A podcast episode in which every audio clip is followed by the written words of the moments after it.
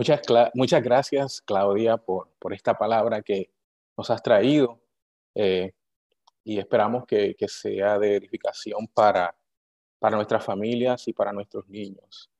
Eh, como el pastor ya mencionó, hoy eh, Dios me ha dado la oportunidad y Él me ha dado la oportunidad de traer el mensaje del Señor por medio de la predicación. Y yo quería leer primero la, palabra de Dios eh, que se encuentra en el libro de Éxodo. El libro de Éxodo, comenzando del verso 8 al verso 21, pero que luego continúa en Éxodo, Éxodo capítulo 2 del 1 al 10. O sea, vamos a estar leyendo Éxodo desde el verso 8 al 21 y capítulo 2 del 1 al 10. Y dice así la palabra del Señor. Pero llegó al poder en Egipto otro rey que no había conocido a José. Y le dijo a su pueblo, cuidado con los israelitas que ya son más fuertes y numerosos que nosotros. Vamos a tener que manejarlos con mucha astucia. De lo contrario, seguirán aumentando y si estalla una guerra, se unirán a nuestros enemigos, los combatirán y se, y se irán del país. Fue así como los egipcios pusieron capataces para que oprimieran a los israelitas. Les impusieron trabajos forzados, tales como los de edificar para el faraón las ciudades de almacenaje, Pitón y Ramsés. Pero cuanto más los oprimían, más se multiplicaban y se extendían de modo que los egipcios llegaron, llegaron a tenerles miedo. Por eso les imponían trabajos pesados y los trataban con crueldad les amargaban la vida obligándolos a hacer mezcla y ladrillos y todas las labores del campo. En todos los trabajos de esclavos que los israelitas realizaban, los egipcios los trataban con crueldad. Había dos parteras de las hebreas llamadas Sifra y Fuba, a las que el rey de Egipto ordenó, cuando ayuden a las hebreas en sus partos, fíjense en el sexo si es niño, mátenlo, pero si es niña, déjenla con vida. Sin embargo, las parteras temían a Dios, así que no siguieron las órdenes del rey de Egipto, sino que dejaron con vida a los varones. Entonces el rey de Egipto mandó a llamar a las parteras y les preguntó, ¿por qué han hecho esto? ¿Por qué han dejado con vida a los varones? Las parteras respondieron, Resulta que las hebreas no son como las egipcias, sino que están llenas de vida y dan a luz antes de que lleguemos. De este modo, los israelitas se hicieron más fuertes y más numerosos. Además, Dios trató muy bien a las parteras y por haberse mostrado temerosas de Dios, les concedió tener muchos hijos. Hubo un levita que tomó por esposa una mujer de su propia tribu. La mujer quedó embarazada y tuvo un hijo y al verlo tan hermoso lo escondió durante tres meses. Cuando ya no pudo seguir ocultándolo, preparó una cesta de papiro, la embadurnó con brea y asfalto y poniéndola y poniendo en ella al niño, fue a dejar la cesta entre los juncos que había a la orilla del Nilo. Pero la hermana del niño se quedó a cierta distancia para ver qué pasaría con él. En eso, la hija del faraón bajó a bañarse en el Nilo. Sus doncellas, mientras tanto, se paseaban por la orilla, por la orilla del río. De pronto la hija de Faraón vio la cesta entre los juncos y ordenó a una de sus esclavas que fuera por ella. Cuando la hija del Faraón abrió la cesta y vio allí dentro un niño que lloraba, le tuvo compasión y exclamó, es un niño hebreo. La hermana del niño preguntó entonces a la hija del faraón, ¿quiere usted que vaya y llame a una nodriza hebrea para que cree al niño por usted? Ve a llamarla, contestó. La muchacha fue y trajo a la madre del niño y la hija del faraón le dijo, llévate a este niño y críamelo, y yo pagaré por hacerlo. Fue así como la madre del niño se lo llevó y lo crió.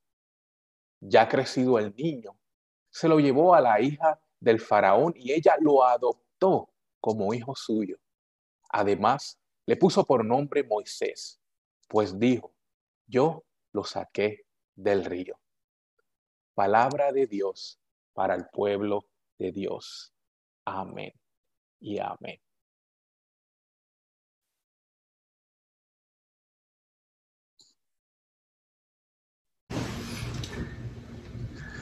Muchas gracias, pastor. Gracias por la oportunidad que me ha dado de, compartir la palabra del Señor en este día. Eh, y la verdad es que me siento un poco extraño porque es la primera vez que lo voy a hacer así, eh, eh, pues, por, por, medio de, las redes sociales. Todas las veces que he predicado ha sido este, pues en vivo, ¿no? Allí en el templo con las personas y, se siente un poco raro, sí, la verdad, estar hablándole a una cámara. Pero estoy seguro de que Dios eh, quien, quien va a trabajar en este proceso, quien va a utilizar estas herramientas para hablar a mi vida y hablarles a su vida también. Y quiero que oremos eh, para comenzar, eh, antes de predicar. Que acompáñeme en esta oración. Dios, yo sé que estás aquí, yo sé que tú nos acompañas y yo sé que tú estás obrando y trabajando en nuestras vidas. Y también sé que en ese eh, poder que tienes para liberar y para salvar, está el poder para utilizar los medios, las redes, la tecnología para alcanzarnos. Así te pido que, que tu Santo Espíritu tome control de las palabras que van a salir de mi boca y que sea tu mensaje el que llegue a nuestra vida en este día. Te lo pedimos en el nombre de Dios Jesús, nuestro Señor y Salvador. Amén y amén. Como ustedes saben, los que se han estado conectando con nosotros a través de estos pasados domingos, eh, hemos estado estudiando la historia de José. Eh, hemos visto cómo José fue traicionado por su familia, un proceso que tiene que haber sido extremadamente doloroso, un proceso que tiene que haber sido eh, extremadamente fuerte para él, el saber que fuiste traicionado por tus mismos hermanos.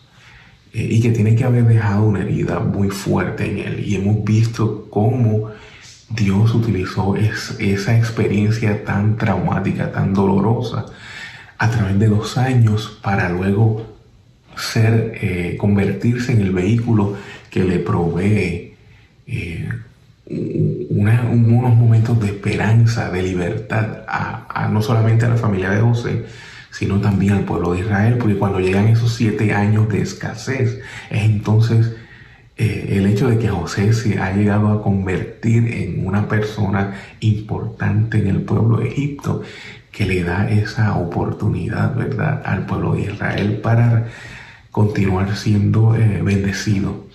Y es recibido por el pueblo de Egipto como si fueran uno más de ellos y, y son un pueblo eh, acogido, eh, que no se sienten eh, como extranjeros, sino que son parte de que pertenecen.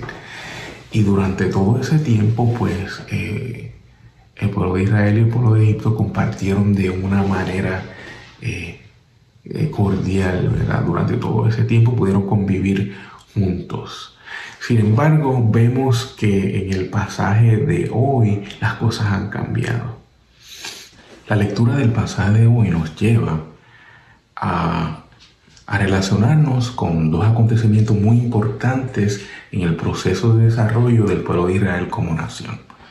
Como les acabo de decir, el pueblo estaba pasando de ser una nación bien recibida, de ser acogidos dentro del pueblo de Egipto como parte de ese otro pueblo, eh, de ser una nación bendecida a una nación oprimida. Ese era el primer acontecimiento.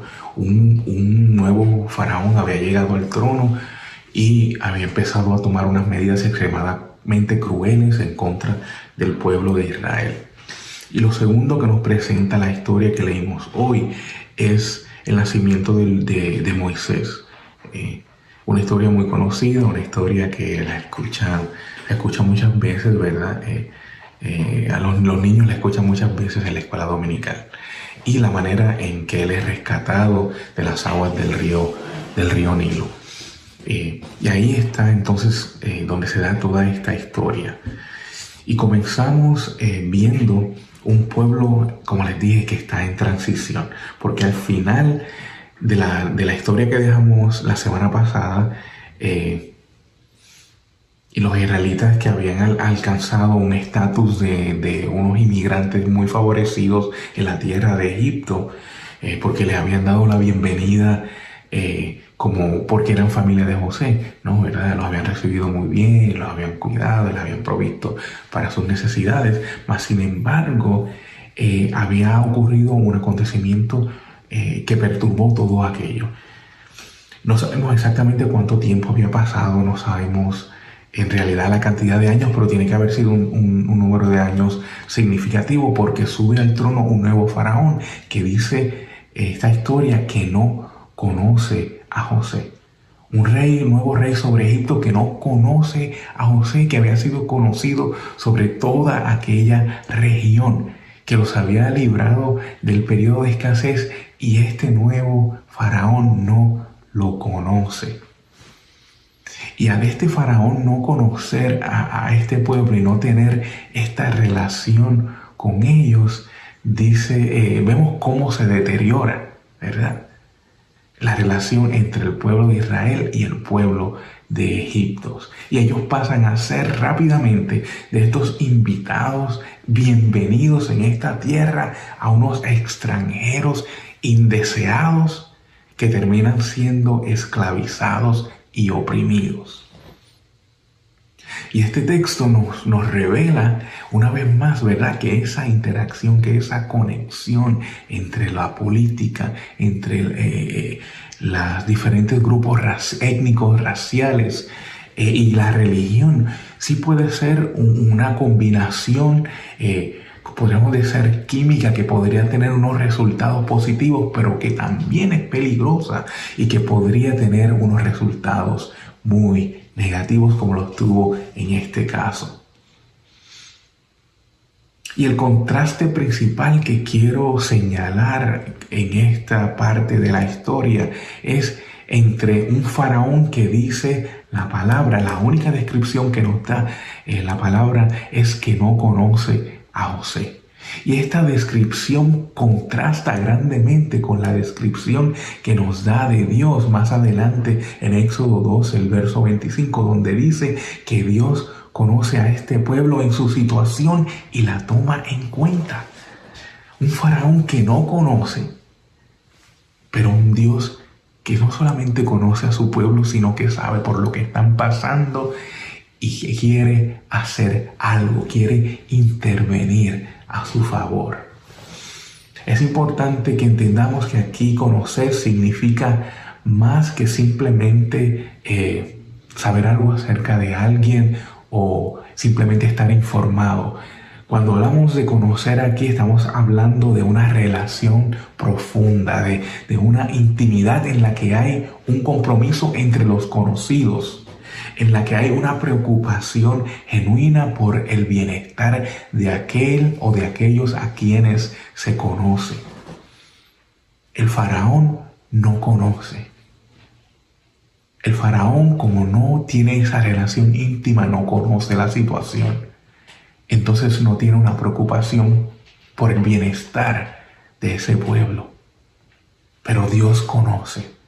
Y esta diferencia en conocimiento tiene tiene un efecto profundo en las acciones, tiene un efecto profundo en la manera de pensar y en las decisiones tomadas, especialmente por las decisiones tomadas por el faraón. El Dios que conoce a su pueblo, el Dios que nos conoce, entonces actúa de una manera, de una manera que procura nuestro bienestar que procura nuestro bien. Y esto es parte del proceso creativo de Dios que comenzó hace muchísimo tiempo atrás, pero que continúa hasta el día de hoy.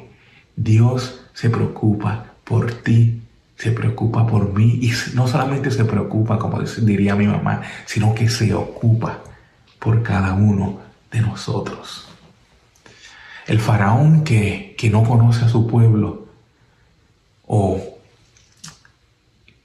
el faraón que no nos conoce lo que ve, lo que, lo que es una señal de protección o de cuidado o de bendición de Dios, de la realidad de Dios, de su presencia en nuestras vidas, esas señales las ve como, como un desastre, esas señales las ve como una amenaza para él y para su imperio. El faraón, debido a su falta de conocimiento, al no tener una relación íntima y profunda con los hebreos, tiene miedo. Le tiene miedo al pueblo. Y más que tenerle miedo, es el miedo quien le controla y lo lleva a tomar unas medidas extremas. Es este miedo que se convierte en esa fuerza que lo impulsa a tomar esas medidas políticas opresivas que van en aumento hasta el punto de ordenar la muerte de niños varones recién nacidos. El faraón comenzó eh, primeramente esclavizando al pueblo, dándole tareas y trabajos duros, trabajos fuertes, y como esto no funcionó para, para eh, detener el crecimiento del pueblo hebreo, entonces ordena a, a las parteras del pueblo de Israel a matar a todos los varones recién nacidos. Y cuando estas dos mujeres se niegan a llevar a cabo esta orden, entonces el faraón da una orden explícita a todo el mundo a nivel de nación nacional, de que todos los recién nacidos, los niños varones hebreos, deben ser lanzados en las aguas del río Nilo para que mueran ahogados.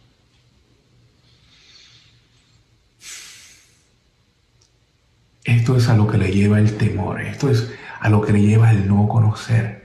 Porque la verdad es que eh, en la Biblia, en la historia, no, no, no hay ninguna indicación de que los israelitas no hayan sido sino que unos buenos ciudadanos de este imperio, que hayan cumplido con sus responsabilidades, que hayan hecho todo lo que les toca hacer de una manera correcta. Sin embargo, el temor y el delirio y eh, eh, el no conocer en realidad a este pueblo lleva al faraón a ver a esta minoría eh, israelita como una amenaza poderosa en contra de su imperio.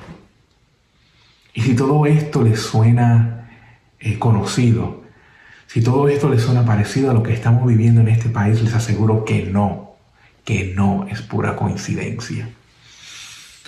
Porque el no conocer al no conocer se han implementado ciertas leyes y ciertas políticas que han eh, terminado separando familias, encarcelando niños.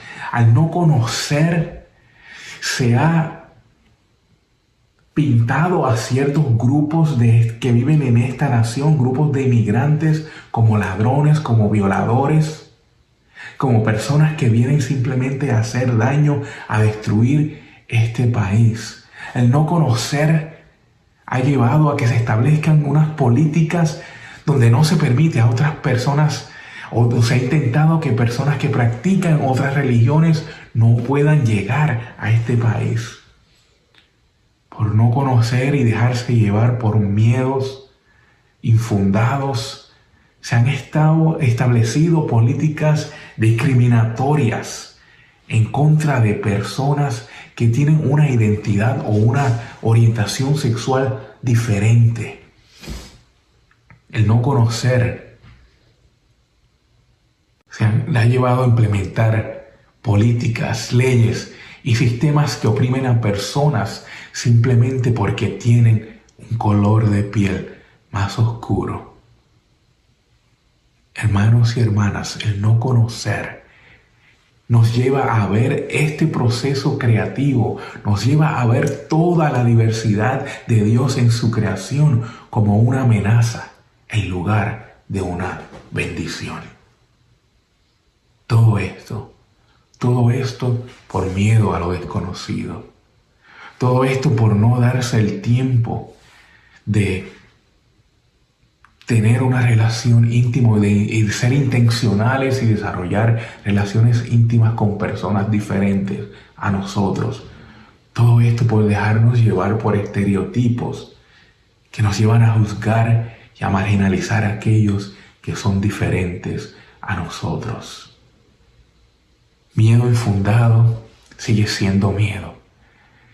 Y esta historia resultó en el sufrimiento de este pueblo por muchas generaciones. Y hoy día muchas comunidades en los Estados Unidos están también padeciendo y sufriendo debido al miedo, al miedo producido por el no conocer. El no conocer produce opresión, pero el conocer produce salvación y nos lleva a la liberación. Ahora yo quiero moverme rápidamente a otro aspecto importante que encontramos en la lectura de hoy. Y me refiero a la manera que Dios interviene en toda esta situación que es una situación de vida o muerte. Y la realidad es que el pueblo de Israel, a pesar de haber sido eh, esclavizado, eh, y cuanto más oprimidos son, más se multiplican, más crece. Y el objetivo del faraón obviamente se frustra, no se cumple. El faraón ha fracasado en su intento de exterminar este pueblo.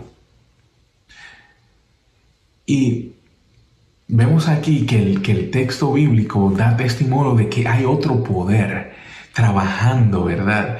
Eh, a través del pueblo, de que hay una bendición de parte de Dios que aunque no está claramente, que no se puede ver, continúa trabajando entre los israelitas, entre los israelitas en medio de su situación, de su sufrimiento.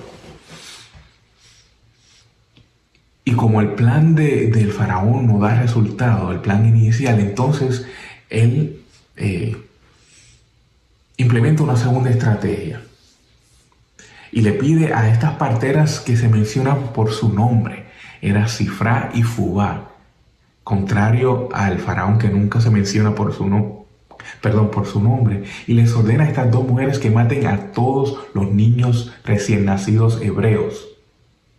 Solamente los niños, no a las niñas, y esto es bien importante, eh, recién nacidos. Pero las parteras no tienen temor del faraón. Las parteras no le tienen miedo al faraón.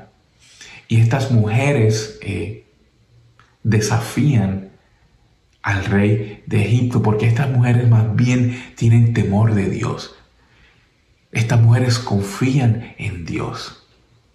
Y por tal razón aunque el faraón les está exigiendo a estas mujeres que vayan en contra de su vocación, que era una vocación de parte de Dios de traer vida, de proteger la vida, de preservar la vida, mientras que el faraón les está exigiendo que, que nieguen esto y que, y que se conviertan en unas asesinas, este temor y esta confianza en Dios las lleva a realizar lo que se conoce como el primer acto bíblico de desobediencia civil y resistencia no violenta por el bien de la justicia. El primer acto que se reporta en la Biblia de desobediencia civil y resistencia no violenta por el bienestar y por la vida. Las, las, parteras se niegan a obedecer el mandato mortal del faraón. Ellas mienten a las autoridades violando la ley por el bien de la justicia y por la vida. La verdad que, según la ley, estas mujeres merecían la muerte o debían morir. Hubiesen sido ejecutadas prácticamente inmediatamente por insubordinación. Mas, sin embargo, Dios protege la vida de estas mujeres. Dios mira con agrado el acto eh, de estas mujeres. Y Dios las bendice no solamente al preservar sus vidas, sino que dice la palabra que les da una abundante, una familia abundante. En este punto, la historia se mueve del tema del temor y entra entonces a una imagen más amplia de un Dios que nos cuida como una mamá, como una madre. Y este texto es una revelación tan importante, tan hermosa, porque nos presenta a un Dios que nos ama, un Dios que nos cuida de la manera como la mayoría de las madres cuidan y aman a sus hijos. Es una imagen femenina de Dios con la cual quizás no estamos muy familiarizados o no estamos acostumbrados, pero que es tan cierta y real como la imagen paternal con la que hemos crecido de Dios. Irónicamente, el faraón no ve eh, ninguna amenaza por parte de las mujeres. Verdaderamente las subestima, no las toma en cuenta, las ve como un cero a la izquierda, como diríamos nosotros. Eh, prácticamente no son nada eh, para el faraón, según lo que podemos ver aquí. Sin embargo, son las mujeres las que llevan a cabo el plan de liberación de Dios para este pueblo. Cinco mujeres Cinco mujeres son los agentes de liberación del pueblo de Israel, las personas que Dios utiliza para darle salvación a su pueblo. Y comenzamos, como ya hemos visto, con las dos parteras, que son las que comienzan la ruina del faraón. El rechazo de estas mujeres de cooperar con la opresión lleva entonces al pueblo de Israel, de Israel a la liberación de la esclavitud del pueblo egipcio. Segundo, vemos a la madre de Moisés, que sí estaba siguiendo las órdenes del faraón, porque el faraón la orden que había dado era de que se lanzaran, de que se pusieran todos los niños en el río Nilo para que murieran ahogados, pero esta mujer astuta, inteligente, cumple con la orden, pero le da su propio toque, ¿verdad? Como que la cambia un poco y pone al niño sí en las aguas del río Nilo, pero lo pone en una, lo pone en una canasta, una canasta que está cubierta como en una brea eh, que, que no permite que el agua entre en ella y que el bebé vaya flotando y le da una oportunidad de vivir a su hijo. Esta mujer se sacrifica separándose de su hijo para darle esta oportunidad, pero que nuevo, eh, más adelante recibe la recompensa porque es ella misma quien termina cuidando, criando y protegiendo a su niño. Y que no solamente lo hace, eh, sino que recibe compensación por lo que estaba haciendo. Algo que ella hubiese hecho de todas maneras, con todo su amor, con todo, con todo su deseo, porque era su madre. También vemos a la hija del faraón, una mujer de otro pueblo, una mujer con otras costumbres, una mujer que practicaba otra religión, pero que fue movida en compasión, una mujer compasiva, y que esa compasión la lleva a ella a ver este bebé en las aguas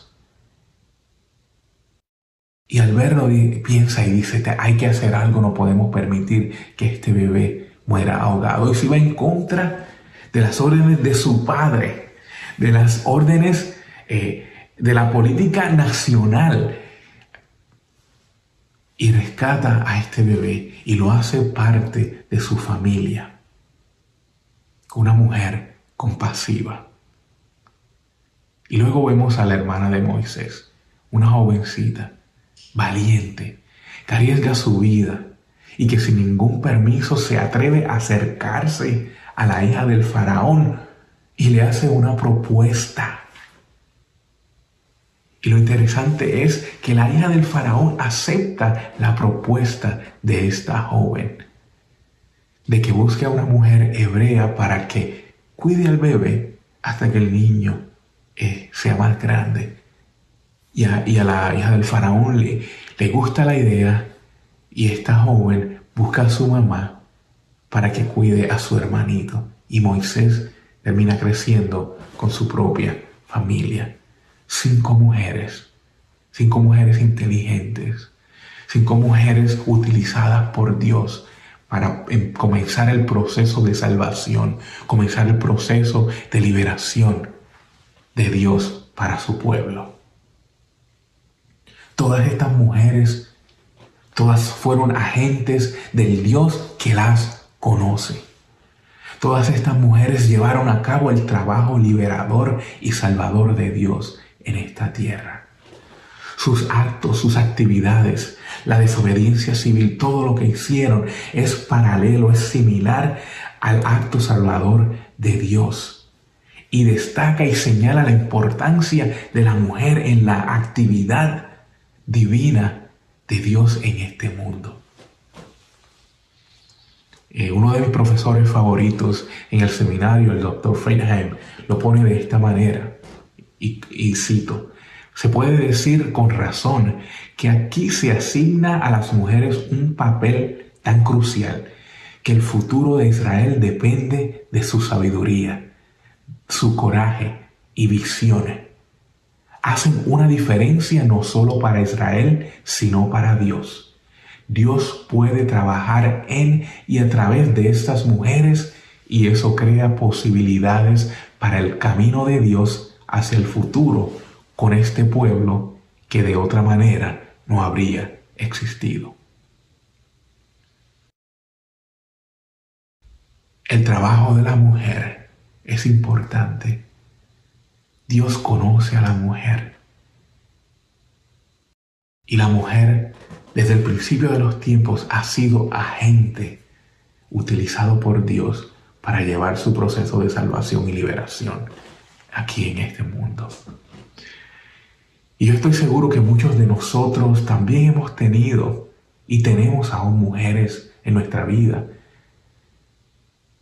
que han sido parte importante del proceso de salvación y de liberación en nosotros. Mujeres como, como mi mamá, que no, a quien no solamente le debo la vida física, sino que fue quien me inició en este proceso de una vida de fe, me inició en este proceso de, una búsqueda que aún continúa, de conocer al Dios que me conoce, de conocer quién es Dios y cómo se relaciona conmigo, cómo se relaciona con nosotros. Recuerdo eh, desde pequeñito cómo nos llevaba a la iglesia, a la escuela dominical, las clases que nos daba, todo lo que nos encaminó a, a llevarnos a este proceso de, de conocer el Dios que me conoce. También mujeres como mi esposa Marta, quien me abrió los ojos y a ver a las personas y a sus necesidades. A ver a las personas simplemente, más, más allá que simplemente personas que necesitaban llegar al cielo, sino que personas que necesitaban verdaderamente sentir el amor y la compasión de Dios aquí, en su vida, mientras están pasando por el proceso que nosotros conocemos como vida. Me llevó a ver las necesidades de la comunidad en el aquí y en el ahora y me llevó a aprender a servir a un Dios que no solamente se preocupa en que lleguemos al más allá. Mujeres como mis hijas Yorashka, Coral y Carmen Sonia, que con su compromiso con, con la justicia y con sus actos de desobediencia y de resistencia civil me llevaron a entender que no podía seguir siendo simplemente un simple espectador y que tenía que permitir que Dios me utilizara como un agente de cambio Tenía que permitir que Dios me utilizara como un agente de amor, de compasión y de justicia en este mundo. Y que me retaron a abrir mi mente y mi corazón a comunidades como la comunidad LGTBQ, hacia las cuales había discriminado y tratado con juicio e indiferencia. Estas son algunas de las mujeres en mi vida que han sido agentes de Dios para salvarme.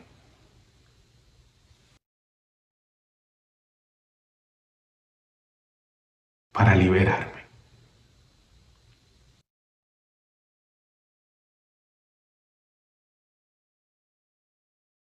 Medio, y por medio de las cuales su amor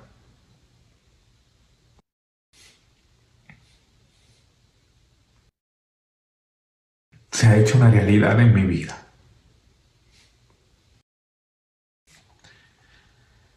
Yo sé que todos las tenemos, ¿verdad? Yo sé que ustedes también las tienen, así que tenemos que reconocer el valor y la importancia de la mujer, porque son importantes, han sido importantes para Dios desde el principio, han sido instrumentos de valor en las manos de Dios en su proceso creativo, en su proceso de, salvado, de salvación, en su proceso liberador. Para terminar, quiero concluir. Esta historia nos, sí nos revela que Dios eh, tiene el poder para salvar y liberar a los oprimidos. Pero que Dios utiliza ese poder o no utiliza ese poder como generalmente se ejerce en el mundo. Porque al contrario de este mundo, Dios obra a través de personas como tú y como yo que aparentamos no tener un poder. Dios utiliza a personas ordinarias para hacer cosas extraordinarias. Y lo hace porque te conoce. Y lo hace porque me conoce. Y lo hace a pesar de que nos conoce. A pesar de conocer nuestra limitación y nuestra falla, Dios también ve el potencial. Porque se ha relacionado con nosotros. Y también Dios nos llama hoy que antes de juzgar a otras personas seamos intencionales en el proceso de conocer. A otras personas, a otros grupos con los cuales normalmente no estamos en contacto y veamos en ellos su humanidad, pero que también veamos en ellos la imagen de Dios. Porque muchas veces como el faraón nos da miedo lo que no conocemos y lo vemos como una amenaza en lugar de verlo como una bendición de parte de Dios. Y finalmente, Dios nos exhorta a ver y a reconocer el trabajo importante de la mujer en el proceso salvador y liberador de Dios en el mundo y en nuestra vida. Y a la mujer a verse a sí misma de la manera en que Dios te ve y que tomes la oportunidad para permitirle a Dios a que te utilice, porque quizás en algún momento te han minimizado, en algún momento has sido despreciada, en algún momento has sido subestimada, pero Dios te conoce. Y al igual que estas cinco mujeres, tú eres parte importante del trabajo de Dios aquí en la tierra. La valentía de la mujer en esta historia y en la historia de la humanidad es el comienzo de la liberación. Lo que las mujeres hacen por Moisés, Dios lo hará por Israel y Dios lo hace por nosotros. Porque Dios te conoce, Dios nos conoce y se preocupa por nuestro bienestar. Oremos.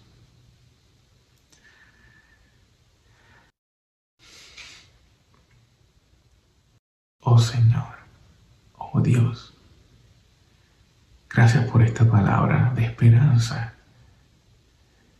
Gracias Señor porque a pesar de que quizás estamos atravesando unas situaciones tan difíciles, similares a las que estaba atravesando este pueblo, situaciones de sufrimiento, situaciones dolorosas, algunos siendo marginados y oprimidos, tú estás actuando activamente para traer esa salvación, esa liberación a tu pueblo. Tu Señor continúas moviéndote de manera que quizás nosotros no podemos ver en este momento. Pero sí, Señor, tú estás ahí. Y sabemos, mi Dios, que de alguna manera también en tu compasión vas a utilizar agentes como estas mujeres, las mujeres que has puesto en nuestra vida para llevar a cabo tu plan. para ejecutar el plan que tienes de salvación y liberación. Gracias Dios, porque te has dado la tarea de conocernos. Y a pesar de que Dios, tú ves quién somos en realidad, cómo somos, lo que pensamos y lo que actuamos, aún así somos amados por ti. Y no hay mejor noticia que esa. Y yo te pido que de alguna manera podamos tratar, Señor, de, que nuestro corazón sea como tu corazón.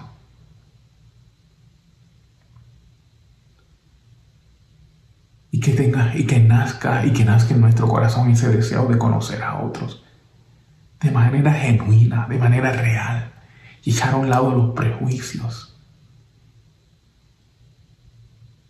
y abrir nuestro corazón a esas personas que los vemos como una amenaza. Gracias por las buenas noticias que nos han dado el día de hoy. Gracias por tu amor. En el nombre de Dios Jesús, nuestro Salvador, nuestro Liberador.